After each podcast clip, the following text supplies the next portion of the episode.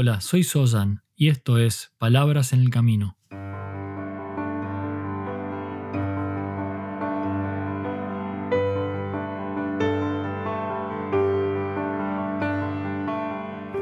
Un podcast para el camino al trabajo o de regreso a tu hogar, mientras caminas por la ciudad o en camino hacia lo de un amigo. Allí donde sea que te encuentres, estas son palabras para acompañarte en tu camino de transformación como ser humano.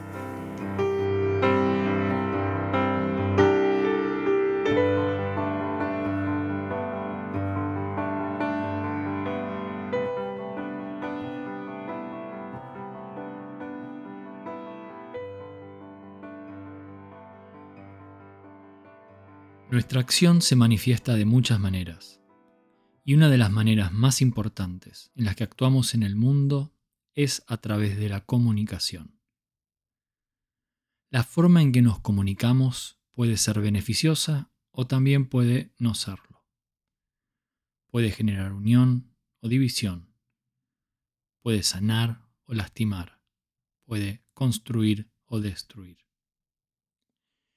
Es por esto que reflexionar sobre la expresión de la palabra oral o escrita es tan importante.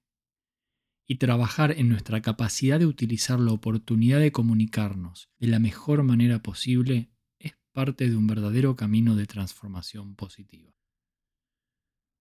Si la manera en que nos comunicamos puede tener un efecto tan importante en nuestras relaciones y en el bienestar propio y ajeno, ¿cómo podemos determinar si lo que estamos diciendo es correcto? ¿Cómo podemos saber si el resultado de nuestras palabras tiene el potencial de ser beneficioso. Antes de decir o escribir algo entonces, una manera de evaluar lo que vamos a comunicar es el utilizar una serie de preguntas o condiciones que nos ayudan a comprender si lo que vamos a decir o escribir tiene el potencial de ser beneficioso o de ser perjudicial.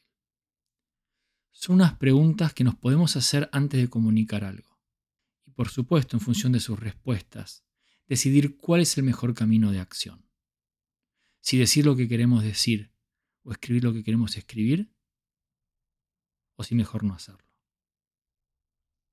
Como vimos en el episodio anterior, la primera pregunta para hacernos es sobre la veracidad de lo que vamos a decir. Simplemente preguntarnos si lo que vamos a expresar es cierto o no. En pocas palabras, si lo que vamos a comunicar es verdad o es mentira. Antes de hablar o escribir, entonces vale la pena preguntarse, ¿esto que voy a decir, esto que voy a escribir y enviar, es cierto? ¿Es verdadero? Y si no es cierto, si no es verdadero, entonces no lo digas, no lo escribas. Y esto incluye perpetuar rumores, difundir chismes o exagerar. Esa es entonces la primera pregunta para evaluar la correcta comunicación. Decir lo que sabes que sí es verdad y no decir lo que sabes que no es verdad. Esto es una práctica poderosa y transformadora y de ninguna manera una práctica simple, porque requiere atención, requiere honestidad y compromiso. Sin embargo, cuando hablamos con la verdad, nos hacemos merecedores de confianza y las personas con las que nos comunicamos se sienten cuidadas y seguras. En este episodio voy a explorar una condición muy relacionada a la pregunta sobre si lo que voy a decir es verdad, y que también nos ayuda a realizar una comunicación hábil y constructiva. Esta segunda condición es sobre los hechos fácticos, la información real que podemos comprobar de manera clara y veraz y que sustenta o que está detrás de nuestra expresión verbal o escrita. La primera pregunta que nos hacemos antes de comunicar entonces es si lo que voy a decir o comunicar es verdad. Y la segunda es en relación a los hechos que están detrás de lo que voy a decir. La pregunta aquí sería, ¿puedo comprobarlo? Esto que voy a decir, esto que voy a escribir, ¿puedo comprobarlo? Por supuesto, no todo lo que comunicamos podemos siempre comprobarlo Pero aquello que no podemos comprobar merece mayor atención de lo que sí podemos comprobar. Si no contamos con los hechos fácticos, comprobables, que sustentan lo que vamos a decir o escribir, quizá debamos pensar dos veces si es conveniente comunicarlo o no. Podemos haber respondido afirmativamente a la pregunta de si lo que voy a decir es verdad. Pero lo que estamos preguntando aquí es sobre si contamos con los hechos reales, comprobables, que lo sustentan. Y en ocasiones puede suceder que lo que voy a decir sea verdad, pero la realidad es que no puedo comprobarlo. No cuento con los hechos que apoyan mi comunicación. Esto no significa necesariamente que no debo decir lo que quiero decir pero me permite reflexionar con mayor profundidad sobre el sustento de lo que voy a transmitir. En ocasiones es mejor simplemente no decir o escribir nada cuando no cuento con los hechos o información que lo respaldan. Especialmente si esto significa que la veracidad de lo que voy a decir puede ser cuestionable. También a veces es posible hacer la aclaración antes de comunicar algo. Informar que lo que vamos a comunicar no es algo que podamos comprobar. Esto de alguna manera respalda lo que vamos a decir con una verdad. La verdad que existe en admitir que no contamos con los hechos fácticos o información de respaldo. Entonces podemos comenzar una oración diciendo, no tengo la seguridad de que sea cierto o que los hechos lo comprueben. Y luego continuar diciendo lo que voy a decir. Pero comenzar con una verdad, con la verdad de que no cuento con los hechos fácticos. Existen muchas razones por las que en ocasiones comunicamos cosas sin los hechos que la respaldan.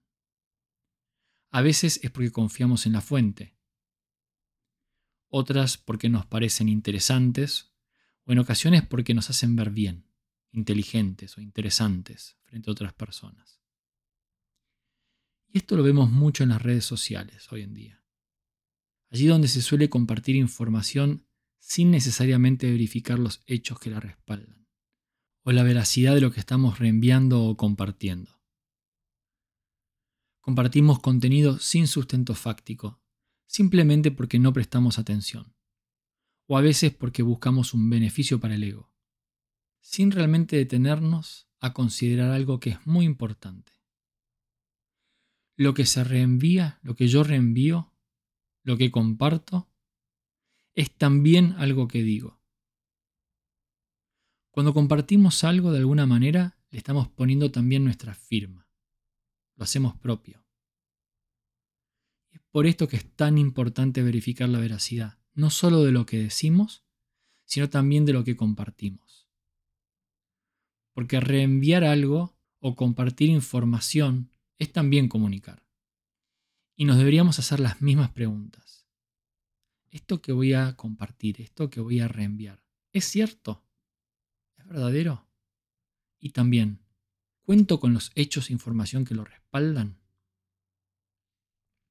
En los próximos episodios vamos a seguir explorando estas preguntas que nos ayudan a comunicar de manera constructiva y sana. Mientras tanto, vale la pena notar la veracidad y los hechos que sustentan nuestra comunicación.